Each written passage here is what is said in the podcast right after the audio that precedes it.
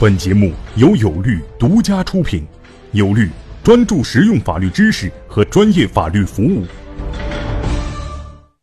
实际上，股权分配它有两个出发点。第一个出发点是有利于我们的项目的快速发展，啊，这是从项目本身的角度来说。第二个出发点是有利于投资人对你进行投资，这是两个出发点。就是很多人做股权架构设计，这他也为了这两个目的啊，因为有些创业者不知道投资人是什么样的一个喜好，所以他希望你能帮他设计出一个合理的架构，那投资人看起来也很舒服，然后进行投资。比如说杨总是做投资的，他其实对这个股权架构，我看那个我准备投那个项目，他们股权是怎么分配的，他肯定也是比较在意的。你这个老大到底能不能说了算？对吧？啊，一定是这样的。所以这是我们所谓的一般原则，就是我们在做合伙人股权分配的时候，我们的出发点有两点：第一点，项目的发展；第二点，合伙人的投资。那么我们先说合伙人的投资。合伙人喜欢什么样一个架构？那就是七二幺这种的，就是我说的第一种，就是一定要有一个大股东控股。带着这个项目迅速往前发展，这是他们所偏好的，因为他们也看了很多项目。在中国做项目要成功，一定要有个老大。我们三个人平均来说下来做这个事儿很难做，啊，非常难做。呃，当然有有人也举出例子，就是我们一八九八里面的股东赵文全师兄和孙涛然师兄，但是人家现在都特别牛啊，跟我们这个这个这个差距比较大一点啊。我们这我们我们努力的目标，他们在做蓝色光标的时候，他们的股权是平均分配的。我不知道在座的股权有没有什么平均分配的。如果你这么做，我劝你肯定不赶紧改。就是有学员也提出说：“哎，你看王律师，你说这个股权平均分配不行的话，那蓝色光标做的多牛啊，对吧？现在是世界第三大还是第四大，也不是第二大公关公司了，已经做到这种这种程度了。”我说这个没有任何可比性。为什么没有可比性？就是孙涛然师兄和赵文全师兄还有另外一个人，他们一起来做蓝色光标的时候，那个状态跟你是不一样的。第一个，人家从财富和人生的角度说，已经到了一定层次了，这是第一点。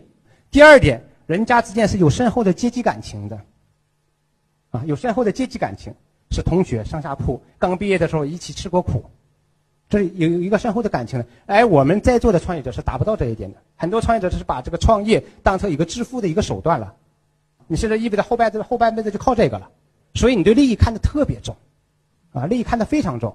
那这种情况下，你你就很难有一个心态说：“OK，文泉，我我们都有其他事情忙，蓝色光标你好好做吧，我们相信你。有什么事儿需要我们签字，你就跟我们说。”你是做不到这个境界的。所以，我们做的股权架构一定是什么样的一个架构呢？就是要有相对控股原则。就是我们如果有三个合伙人，这三个合伙人一定不是百分之三十三，也不是四三三。肯定有人要超过百分之五十一，肯定要有人超过百分之五十一，这是一个基本的原则。因为有这样一个人存在，也就意味着你这个团队里面有一个老大存在。如果这个股权不是这样去分配的，就意味着你这个团队里没有老大，没有老大，就会导致我下面说的另外一个问题，就是除了股权要相对控制，经营权一定要相对控制，就是在日常经营过程中也有一个人能拍板，这也是一个创业项目能够发展的一个。一个一个，我认为一个很重要的一个原因，你可以看看那些身边那些那些真正做成功的项目。我们说有相对控股原则或者相对控经营权原则，并不是认为的 OK，其他那两个合伙人就是完全是言听计从这种身份了，不是这样的，不是这个意思，只是说在某些关键的点、关键的领域，有人能够做出拍板、做出决定，而不于不至于我们开一次会不行，开一次会不行，然后机会就完蛋了，丧失了，然后大家大家的项目死掉了。已经不是这样的，那么是不是每一个项目都能达到投资人所期望的七二幺呢？也做不到，啊，很多项目都做不到，啊，因为我有投资的朋友，也有投资同学，他说我们都希望是七二幺，我说那不可能，哪有那么好的团队，就是这个老大就那么明显，然后其他两个就那么弱势呢？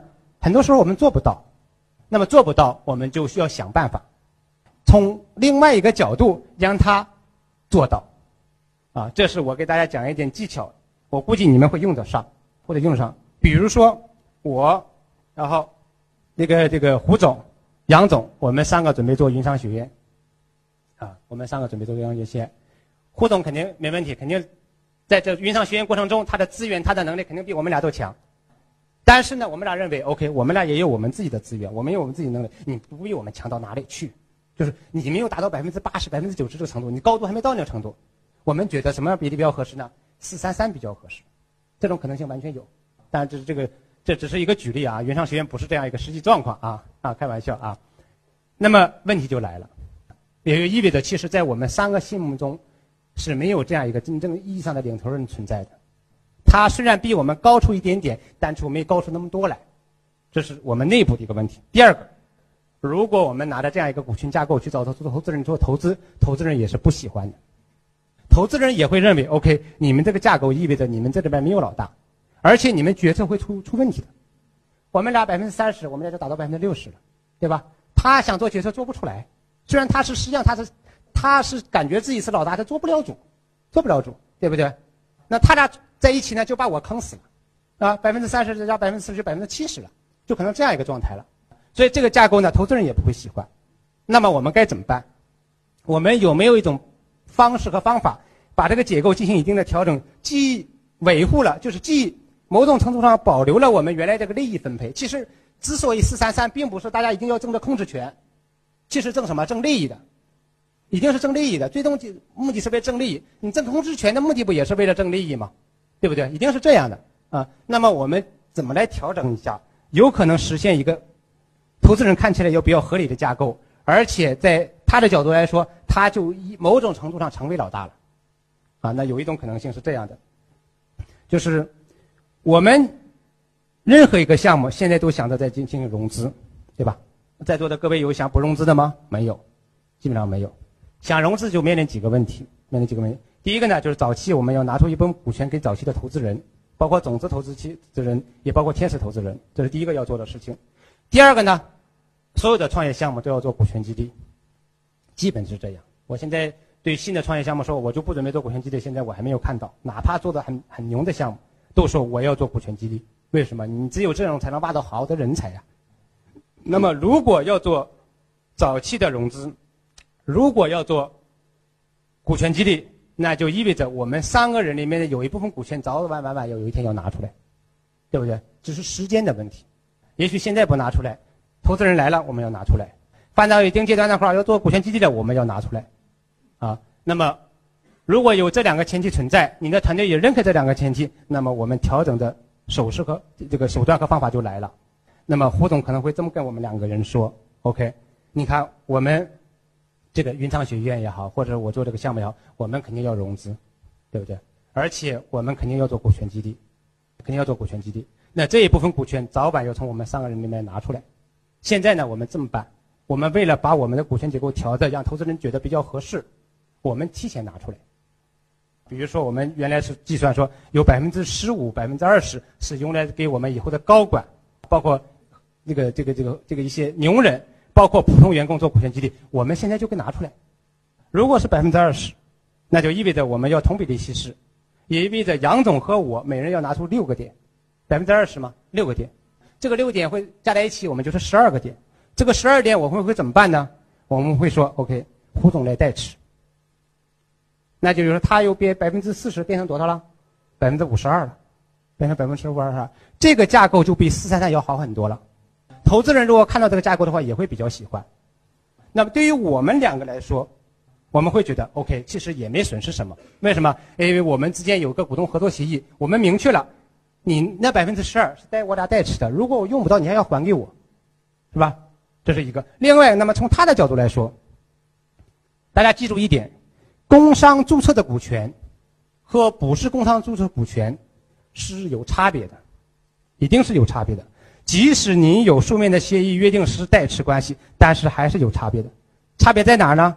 就是说，即使你有书面的约定，这百分之十二放到胡总名下以后，我想往回拿。还是有困难的，也就是意味着胡总从某种程度上取得了一点股权上的主动权，对吧？股权上主动权，那一说他在决策层面，在这个对投资人看的层面都看起来比较舒服，而我们的目的也就能达到了。就是我提供给大家，如果你们现在也面临 OK 需要解决合伙人之间类似困境的话，我建议你可以采取这样一个方式，因为今天来听的人。大部分应该是这个项目的牵头人，以牵头人为主，因为不是牵头人的话，精力不在这儿，可能去干别的去了啊。这是我们的一个感受。就这种活动通常都是牵头人来来来来参与的啊。那这个算是一个技巧。但是我给大家说这个技巧，目的不是为了让你去坑其他的小伙伴。如果你的出发点是说 OK，我是为了这种方式去坑其他小伙伴，你就不要跟人家合作了啊。这种合作一定不会长久，一定不会长久。各位企业家、创业者，告诉大家一个好消息：由全国著名股权专家王英军律师亲授的线下股权实战营，现已面向全国招募学员。